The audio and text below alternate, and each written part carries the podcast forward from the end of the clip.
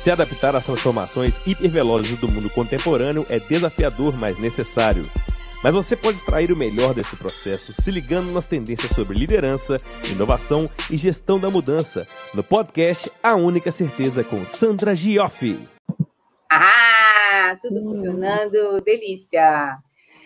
Bom, feliz da vida aqui no meu podcast A Única Certeza com uma lindeza maravilhosa, Renata Abreu, uma amiga aqui que foi amiga de trabalho, né, Rê? A gente começou lá atrás como colega de trabalho, co-worker, né? Aí a gente foi se aproximando, a gente se tornou amiga.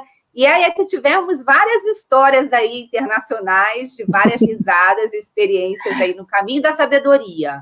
Então, eu acho que, além de tudo, você é uma parceira aí que me motivou sempre a buscar um curso fora, buscar uma uhum. experiência, e foi bem marcante. Então, Renata Abreu é uma, é uma amiga linda, administradora, hoje já psicóloga? Psicóloga também. Psicóloga e escritora, escritora do livro Felicidade Feminina e co também, é escritora do, do livro de Psicologia Positiva, mais expert em psicologia positiva, expert em carreira feminina, já me deu vários toques antes e depois de se tornar essa essa expert que é hoje, já me ajudou bastante a entender vários momentos da minha vida e tenho certeza que já ajudou a muitos profissionais executivos, homens e mulheres aí nas suas trilhas, nas suas jornadas pessoais, né, Rê? Que não é fácil, né? Que não é fácil, é sempre um desafio. É. Se apresenta aqui o nosso, nosso espaço informal, o que, que você acha relevante compartilhar aqui com quem está ouvindo a gente?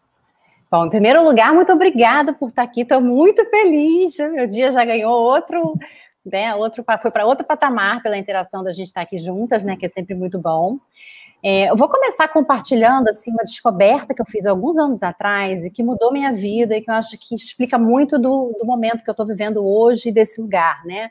Do feminino, do bem-estar e etc. Alguns anos atrás, eu fiz uma descoberta que mudou minha vida no, no seguinte sentido. Eu tinha o que a maioria das pessoas considera uma vida de sucesso. O que, que é isso? Muito bem casada, três filhos lindos, né, que sempre me deram aquele orgulho né, de mãe, uma boa casa e um cargo de diretoria numa das melhores empresas para trabalhar, uma das melhores empresas para mulher trabalhar, uma empresa incrível, que eu adoro até hoje. Só que eu descobri na época que, na verdade, apesar de tudo isso, né, de todo mundo sempre olhar para mim e falar: Uau, conseguiu tudo, chegou no sucesso máximo, né, que alguém poderia ter chegado como mulher executiva, mãe, etc. Eu descobri que, na verdade, eu estava era cansada, estressada e bem menos feliz do que eu poderia. Eu não estava infeliz mas eu, eu observei que eu estava menos feliz do que eu poderia, que tinha alguma coisa errada ali naquela forma de, de funcionar, de trabalhar, de, de, gerir a vida como um todo. E daí que eu resolvi, então, aprofundar os meus estudos na ciência que estuda justamente isso, o bem-estar e a performance, ou seja, estuda o, funciona o ótimo funcionamento humano, né? O que leva as pessoas e as organizações a crescerem, a florescerem de forma saudável, conjugando sempre o desempenho, a performance, junto com o bem-estar e a saúde, que é a psicologia positiva. E aí, a partir daí, é, eu sempre tive um interesse enorme pelo desenvolvimento da liderança feminina. Eu tive o primeiro filho, a primeira filha minha nasceu em 98, uma época onde a gente tinha um ambiente ainda muito machista dentro das organizações. Então eu sofri um pouco nesse processo e vi que eu podia contribuir para que outras mulheres que viessem depois não sofressem tanto. Então, desde então, eu já atuava no desenvolvimento da liderança feminina, buscando um mundo melhor para nós mulheres nas organizações. Então, nesse momento, mais à frente, eu resolvi conjugar essa ciência que estuda, então, a felicidade, o bem-estar, a vida é, que vale a pena ser vivida, né, o florescimento humano, com a liderança feminina, o desenvolvimento da mulher nas organizações, e aí eu cheguei nesse momento de escrita do livro, que eu achei que era uma forma de disseminar um pouco mais o conhecimento, não ficar ali tanto só no meu universo de trabalho. Então, eu fiz a escrita do livro, fiz uma mudança de carreira, e nesse momento eu comecei a atuar de uma forma mais ampla com isso, né? Estimulando, é, suportando, apoiando para que pessoas e organizações possam crescer, melhorar seu bem-estar e florescer de uma forma geral. E então hoje eu atuo nas organizações com a parte de capacitação, desenvolvimento humano, toda a parte de treinamento, coaching executivo e para o público em geral, com essas publicações de livro, artigo e também com o atendimento, né, tanto de coaching de carreira quanto de psicoterapia. Esse é, é o meu lugar hoje no mundo, né? E Aí eu resolvi é, expandir um pouco mais, como a parte de felicidade feminina, ela ocupa um espaço na minha vida, mas ela não é o todo. Sim. Então eu tive essa ideia de como fazer o, o, livro continuar vivo, como fazer esse espaço, né, ser ampliado. Aí eu criei esse conceito da rede felicidade feminina, uhum. com o objetivo de expandir um pouco mais, né, o nosso trabalho nesse universo feminino. Aí tem a página no Instagram, eu estou começando a gravar um, curso online, que vai ser um grande desafio para mim. Ai, que massa! É, e criando outras iniciativas nesse entorno da Rede Felicidade Feminina. E precisa, né, Rê? Eu acompanhei tua, tua carreira, uma carreira brilhante. Além de ser muito competente, né, você também tinha, eu via isso, a navegação organizacional muito boa no alto nível executivo, tanto do cliente quanto dentro da, da, empresa que a gente trabalhava. Uhum. E essa coisa do saber se posicionar. E eu acho assim, você acha que essa capacidade, essa habilidade também de saber se posicionar separa um pouquinho esse preconceito, às vezes, das pessoas acharem que a mulher está sendo só feminista por uma causa, por uma implicância, por um movimento, ou realmente ela está ali ponderando e mudando o ambiente que ela vive e principalmente abrindo espaço para outras mulheres. Você acha que essa tua habilidade influenciou na tua jornada nesse eu sentido? Eu acho que influenciou e eu acho que quando a gente tem um lugar de fala, de vivência pessoal, isso também ajuda muito, né? Porque à medida que você percorre uma carreira executiva, é, ou qualquer tipo de carreira, né, como mulher, e a partir de então você tem fatos, dados, histórias que demonstram aquele machismo, aquele preconceito velado, os vieses inconscientes, tudo aquilo que a gente vem trabalhando todos esses anos para mudar, fica mais fácil você falar desse lugar, sem dúvida nenhuma. Então, eu acho que hoje as mulheres encontram um ambiente muito melhor do que nós encontramos quando a gente começou a trabalhar, o que é excelente.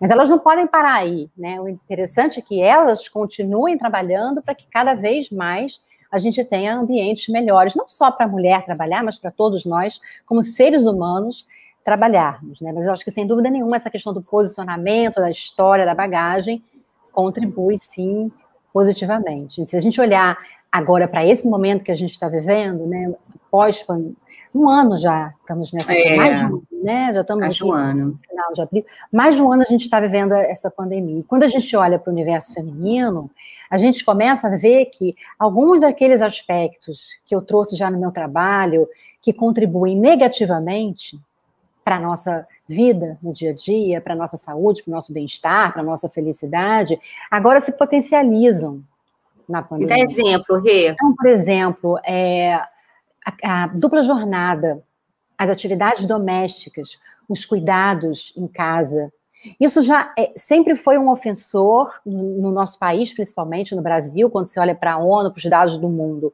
Ainda é, a mulher trabalha três horas a mais, no mínimo, do que o homem, em média, mas quando a gente olha para o IBGE nos dados do Brasil, também a gente encontra uma diferença enorme entre as horas que as mulheres dedicam a essas tarefas domésticas, que vai desdobrar, obviamente, em pesquisas mostrando que é um ofensor, sim, para a progressão de carreira. É um ofensor, uhum. sim, para a nossa saúde, para o nosso bem-estar. Com a pandemia, o que, que a gente observa? Potencialização. Então, a gente começa uhum. a ver algumas pesquisas já mostrando os índices de ansiedade, depressão, aumentando como um todo, sem dúvida nenhuma. Mas em algumas situações aumentando mais nas mulheres. E pesquisa já mostrando, tem uma pesquisa americana que mostra que a mulher que foi para esse lugar da esposa faz tudo, assume tudo e faz tudo, é a que teve a pior situação em termos de desempenho e bem-estar. Ou seja, ela saiu perdendo nos dois lugares. Então, infelizmente, a gente ainda precisa gastar tempo falando sobre isso, né? Parece uma coisa tão antiga, mas ainda Sim. é uma coisa muito presente na nossa cultura. E aí, eu acho que a gente tem que olhar para a gente, porque é difícil mudar o, externo, né? É difícil você mudar é. a empresa, você pode participar de várias atividades, mas é uma mudança de mais longo prazo. Então, tem que pensar sempre na gente, né? O que, que diante dessa situação a gente pode fazer para a partir dali ter um pouco mais de bem-estar, enfim, e de melhoria na nossa vida.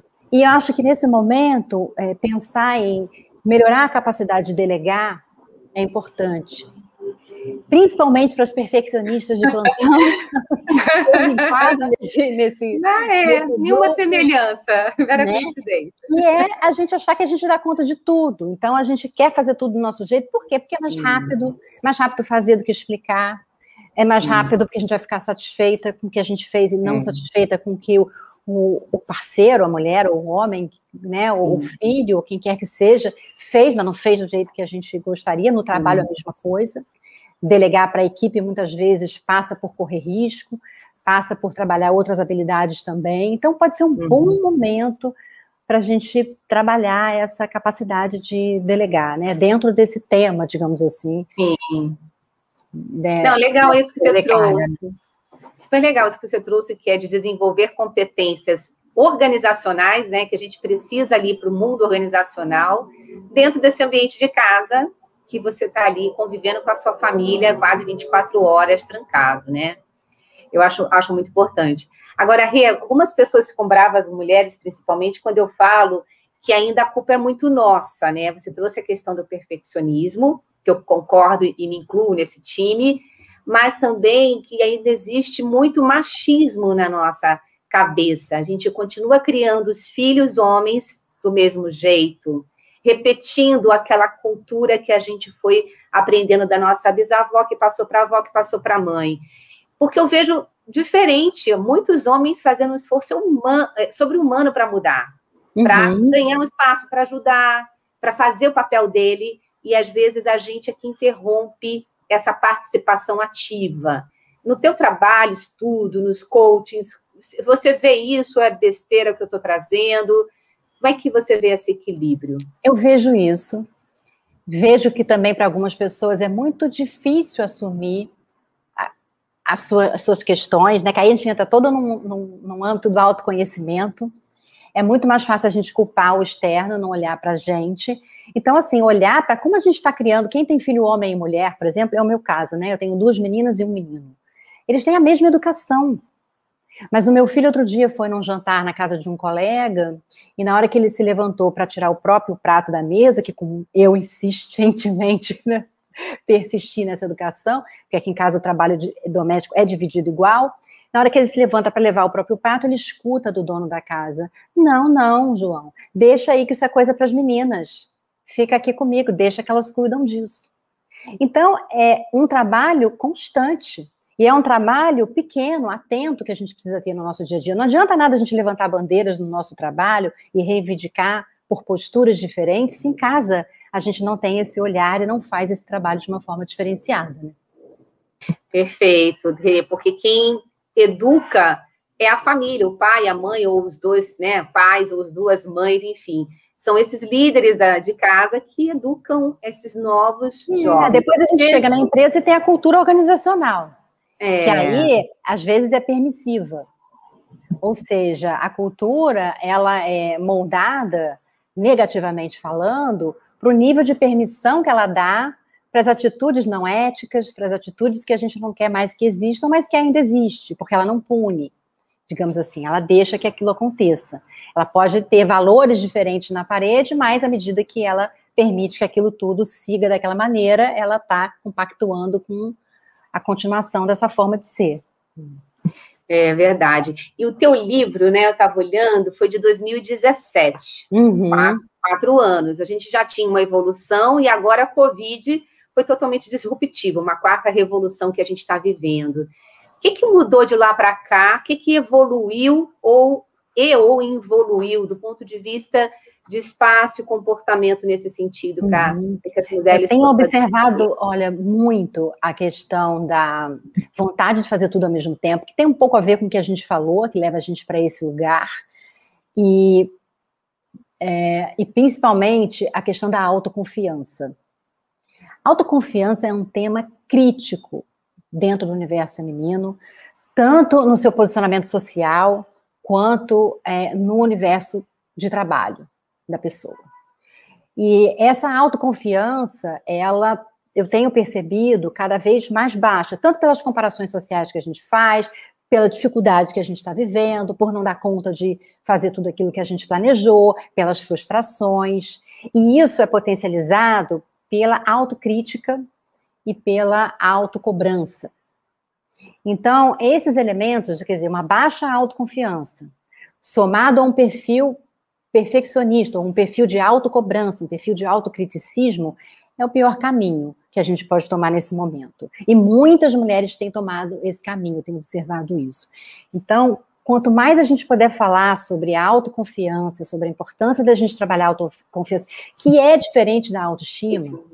Sim. Né? Porque a autoestima está mais voltado para a gente gostar da gente mesmo, né? A estima que a gente Sim. tem por quem a gente é, mas a autoconfiança está mais voltada pela crença que a gente tem sobre a nossa capacidade de entrega, se a gente vai dar conta, se, se a gente não vai dar. Então, esse é um momento muito importante para a gente olhar para isso, sabe? Se cobrar menos, pensar em, de certa forma, trabalhar esse autocriticismo e essa autocobrança, porque esse, quem se cobra muito e se critica muito o dia inteiro, aquela vozinha interna que a gente tem dentro da nossa cabeça, que fala com a gente de uma forma horrível, como a gente jamais falaria com alguém querido, né? né? É mesmo? Essa vozinha, ela só vai levar, principalmente nesse ambiente atual, a sentimentos de frustração, inadequação e até mesmo a culpa, né, que é tão presente no universo feminino.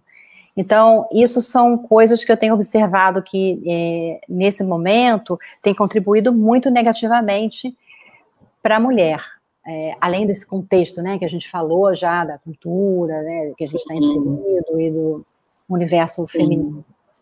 Você me conhece, né? Inclusive há pouco tempo lancei uma palestra minha falando da, da, da síndrome do impostor. Eu uhum. tenho um alto, forte problema de autoconfiança, já fiz coach, já melhorei muito, vejo o quanto que eu já evoluí, é que a uhum. coisa era muito mais séria. Mas o que, que a psicologia positiva pode trazer de exemplo prático para a gente compartilhar aqui no, no nosso podcast, para que as pessoas como eu possam fazer pequenos exercícios. Você citou uma outra coisa que é controlar a vozinha, não é isso? É, é vamos mais que a gente pode fazer. a gente pode começar assim, olhando para esse momento atual e pensando assim: a gente está um ano nessa situação. É um ótimo momento para a gente fazer um balanço. Tá. Um ano de pandemia, vamos fazer um balanço. Onde é que eu tô? Uhum. Comecei uma rotina um ano atrás sabe lá como, né? Do jeito que foi possível. Naquele momento inicial, muitas coisas começaram a aparecer que me assustaram na mídia, do tipo, aprenda uma nova língua, né? Vá uhum torne isso um, um, né, um, grande aprendizado. E a pessoa não está dando conta de si, não está dando conta da casa, aí vendo, olhando para fora, e as pessoas aprendendo nova língua. É, isso é ótimo cérebro, sem dúvida nenhuma, a neurociência diz, mas né, é. cada um seu espaço. Mesmo as pessoas é. solteiras, que não têm nem família, não estavam dando conta de si algumas, né? Sim. Não vamos generalizar, algumas. Então, assim, é olhar para si e fazer esse balanço. Aproveitar esse balanço e trabalhar o autoconhecimento. Porque qualquer mudança, seja ela de autoconfiança ou outra coisa que a gente queira trabalhar, tem que começar no autoconhecimento. E o que, que é o autoconhecimento? É a gente olhar para a gente, que é difícil pra caramba, né? A gente fala, mas é difícil. É olhar para a gente e pensar: como é que eu funciono? Como é meu modelo mental?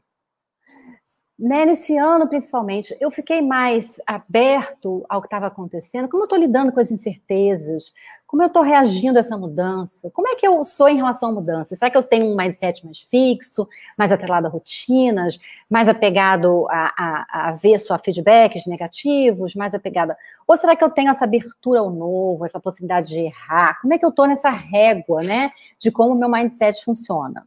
Outra coisa para a gente observar em termos de autoconhecimento, como estão as minhas emoções?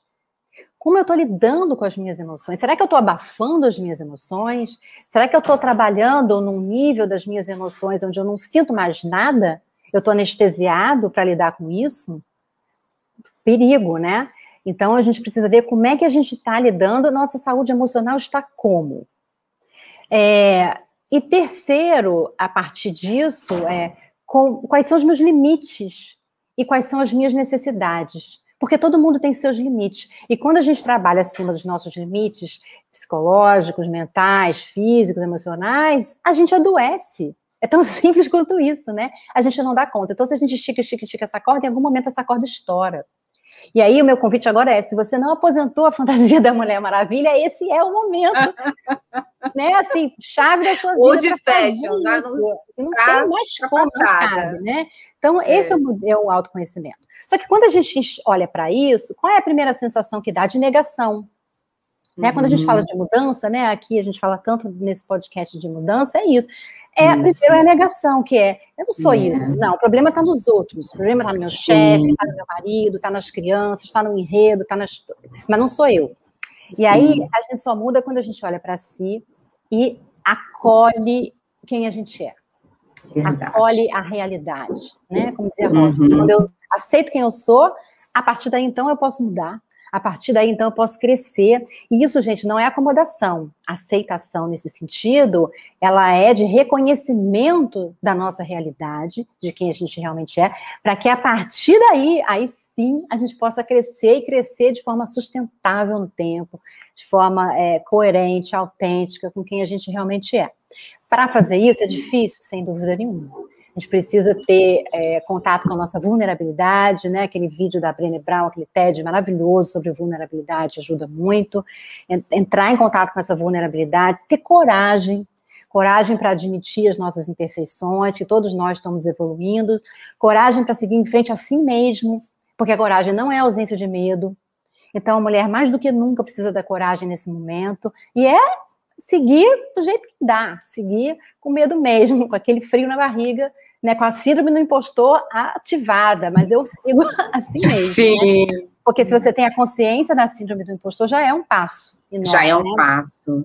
E tem assim, tem a parceria, né, da família, parceria do, dos parceiros, né? E você trouxe um ponto aí muito relevante que é o, o autoconhecimento. Eu vejo que ainda é um problema nas organizações de grandes líderes é porque eles não se enxergam e tem a, a, a, máxima também na psicologia que a gente não muda o outro, a gente muda uhum. nós mesmos. E é o nosso comportamento diferente que vai impactar em, no teu entorno, né? No, como as pessoas estão se comportando também. Mas acho que é um, é um grande desafio, sim, e, e eu acho que ainda nós, como mulheres, ainda tentamos. É, foi o que você falou, a fantasia está de fashion, esquece a fantasia. E até tem um evento que aconteceu comigo agora, eu estou fazendo aula de violão, porque eu sempre uhum. quis, eu tinha um violão guardado, aí retomei na pandemia, comecei a fazer. Só que um dia desses eu estava estressada que tinha aula de violão.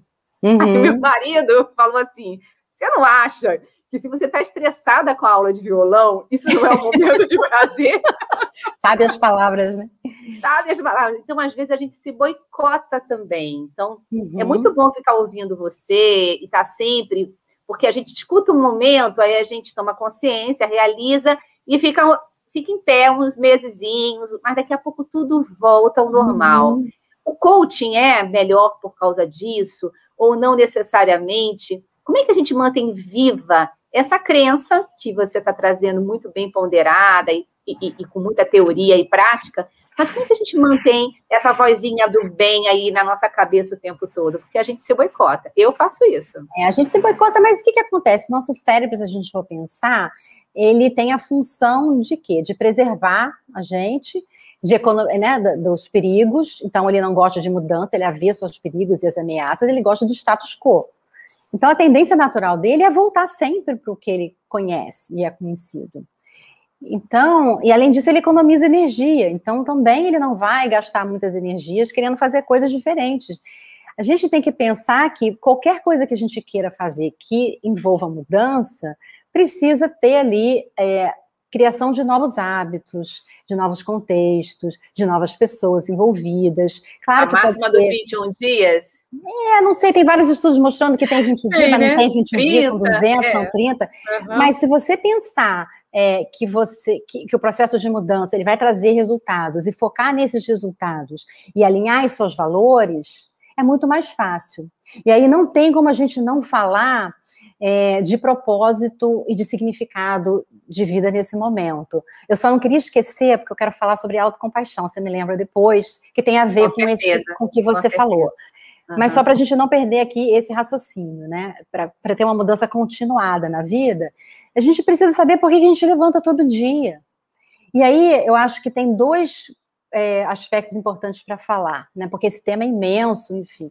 Mas sobre propósito, porque as pessoas estão muito confusas, achando que vão achar um propósito na vida, buscando lá fora. E eu gosto até da palavra detectar, né? A gente detecta na gente o propósito. Então, antes do propósito, a gente tem que pensar no sentido da vida, no significado que a gente dá para a vida. O que, que é isso?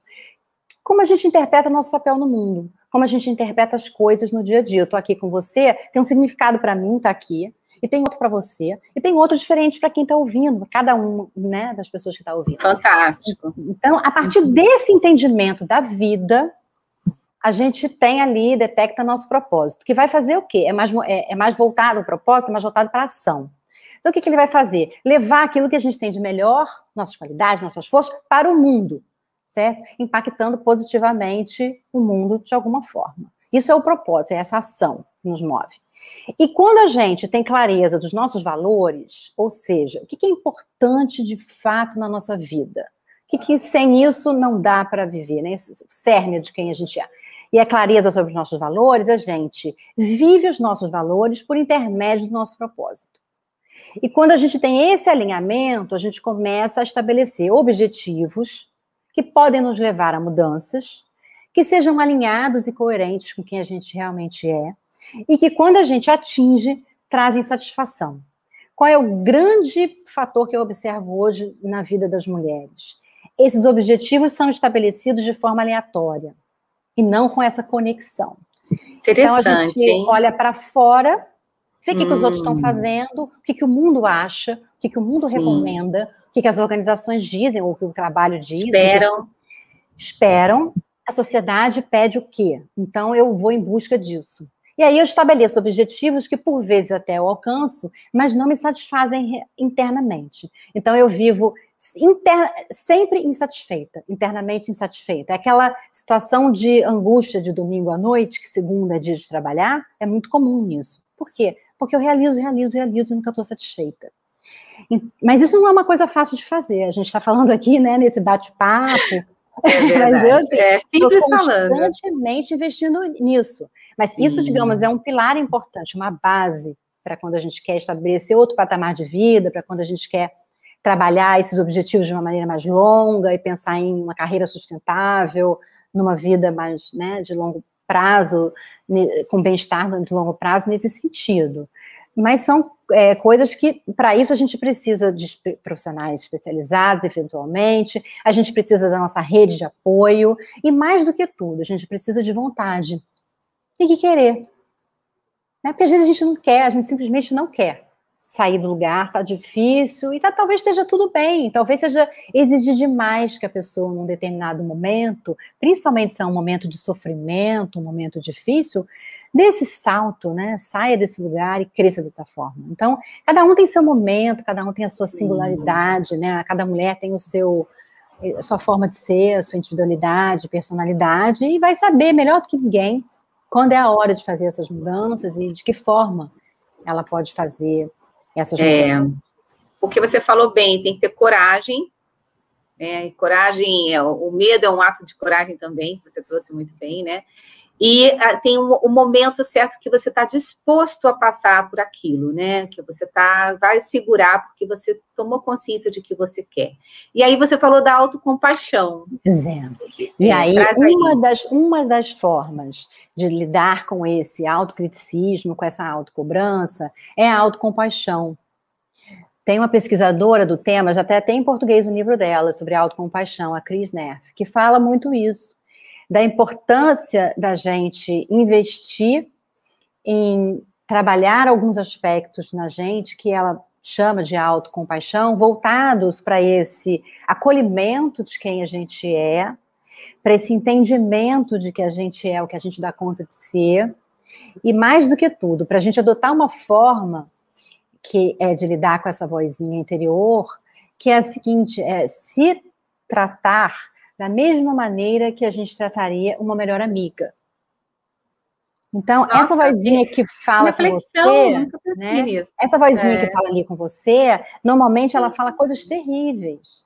Você jamais observe, observe essa vozinha. Né? Verdade, né? não é a melhor Veja amiga. Você estaria falando com alguém dessa forma. Né? Pensa assim, jamais. quem eu estaria falando dessa forma? Impossível. Então é um momento da gente olhar para uhum. isso de uma outra maneira. Também não são coisas fáceis da gente mudar, mas eu claro. acho que a, a, autoconsciência sobre o que está acontecendo dentro da gente, sobre essa possibilidade de mudança, já é esse primeiro passo.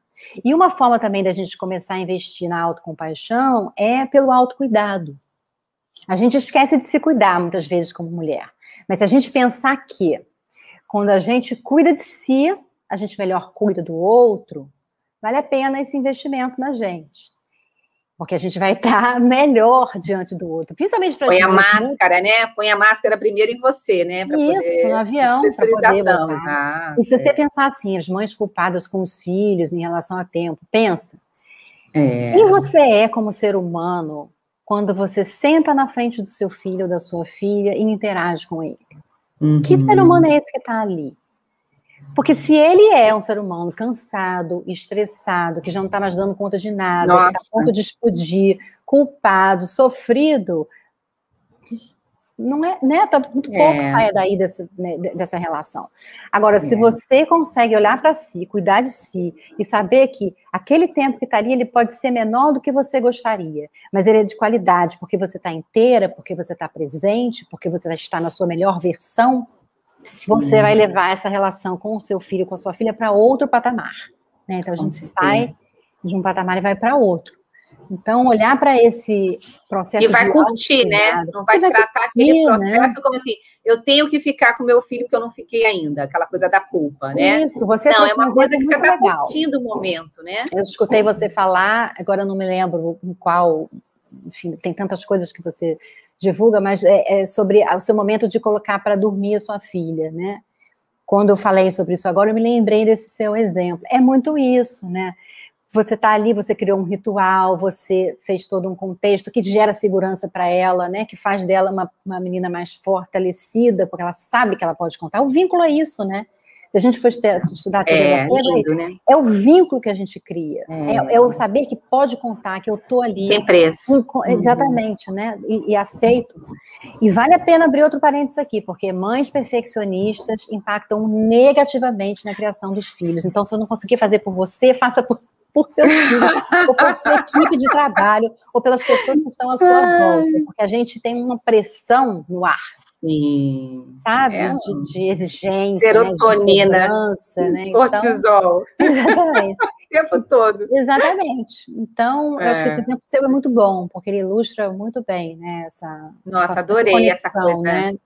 E essa coisa que você provocou aí, mães muito perfeccionistas não são boas mães, né? É uma tensão, né? É um estresse uhum. conviver, né?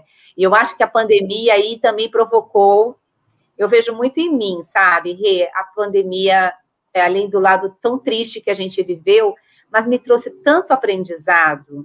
Uhum. Porque você fica trancado em casa com a sua família, tem que ser uma coisa gostosa. Então, de a gente almoçar junto, tomar café junto, jantar junto, e aí é o momento que a gente se encontra, ele dá uma fugidinha e dá um beijo, ou vai pegar uma comida, aí sai pega a comida para todo mundo. Então, eu acho que essa coisa também, para mim, foi uma experiência uhum. muito boa, uhum. onde eu aprendi a valorizar mais esses pequenos momentos, que é tomar um café. Aquele uhum. momento do café pode ser um momento maravilhoso de conversa ou de você parar para fazer um lanche. Porque às vezes você está no trabalho o dia todo e não está vivendo, né, ali o dia a dia, chega cansada, aí chegou de novo. Então, acho que o home office, se você uh, se, se, se, se, exigir menos, né, como você colocou, trouxer mais uma parceria da família, como você deu o exemplo da sua, acho que pode ser tão mais gostoso. Uhum. É, é isso que você falou, né? Esse cafezinho que a gente toma no intervalo entre uma reunião e outra faz bem pro coração. Porque a gente, como ser humano, se autorregula, então a nossa interação mexe com o nosso sistema fisiológico, abaixa os níveis de cortisol, regula a nossa pressão sanguínea, então faz bem a gente fazer essas pequenas interações com pessoas positivas, obviamente. Que a né? gente né? ama. É. também pode ser é. muito indigesto. A relação, a relação em casa não é. é. Exato, tem os índices de divórcio estão nas alturas. Então, vamos lembrar que estamos aqui falando de conexões positivas, relações saudáveis, E aí, é um momento de muita tensão também para a gente refletir o quanto que às vezes a gente vive uma situação precária, as nossas relações mais próximas, em casa, de assédio, sem se dar conta e etc e tal. Então, acho que vale a pena a gente esclarecer, né? Que aqui, no caso, nós estamos falando de relações é. saudáveis, relações positivas, construtivas. Né? Com certeza. Fora e... toda a questão da violência doméstica e violência infantil, né? Uhum. Abuso infantil que aumentou aí, infelizmente. Então, tem um lado bom, um lado ruim. E eu, eu, eu, já cansei de falar que eu sou privilegiada, você é privilegiada, e eu já, não, eu já me irrito de falar isso, uhum, sabe? Uhum, Porque uhum. antigamente era assim, ufa, eu sou privilegiada.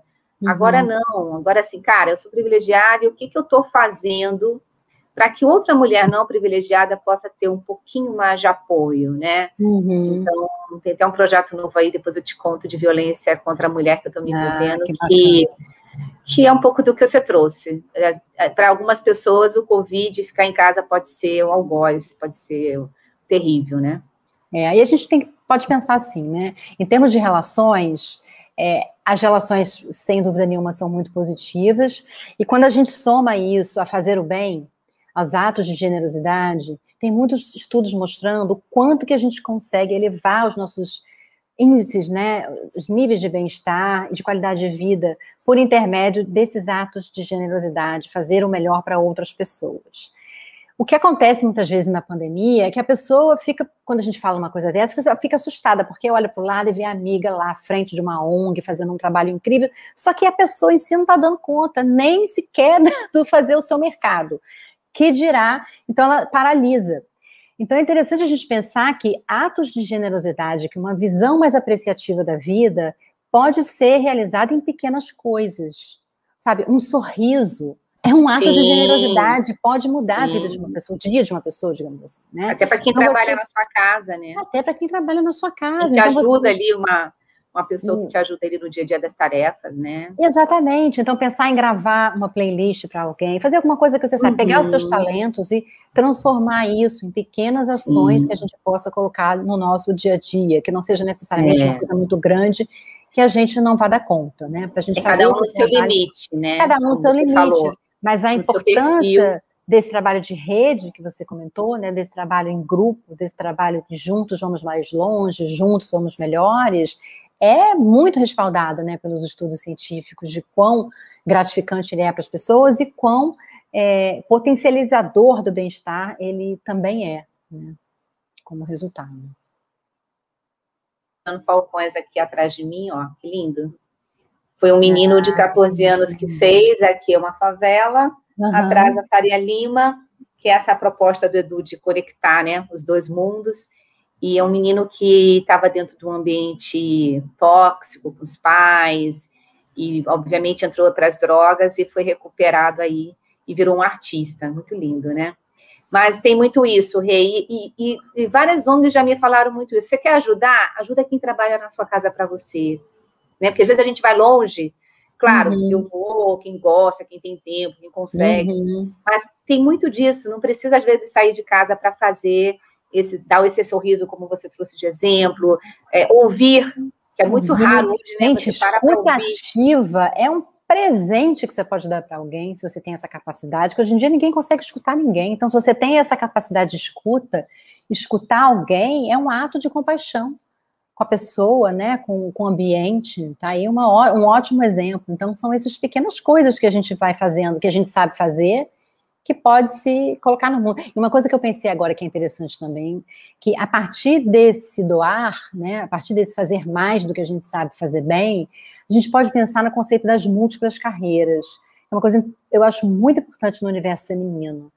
Abrir a cabeça, sabe? Olhar para a vida, olhar para o trabalho, olhar para o que está fazendo e pensar assim: cada vez a gente vive mais. Cada vez a gente vai mais longe, né, em termos de idade. Sim, a idade está aí mostrando. Então, o que, que a gente pode começar a fazer paralelo, que a gente gosta, que eventualmente vai virar uma segunda, Começar. uma terceira carreira, né? E assim a gente vai criando esse conceito das múltiplas carreiras. Então, de certa uhum. forma, tudo vai ficando interligado.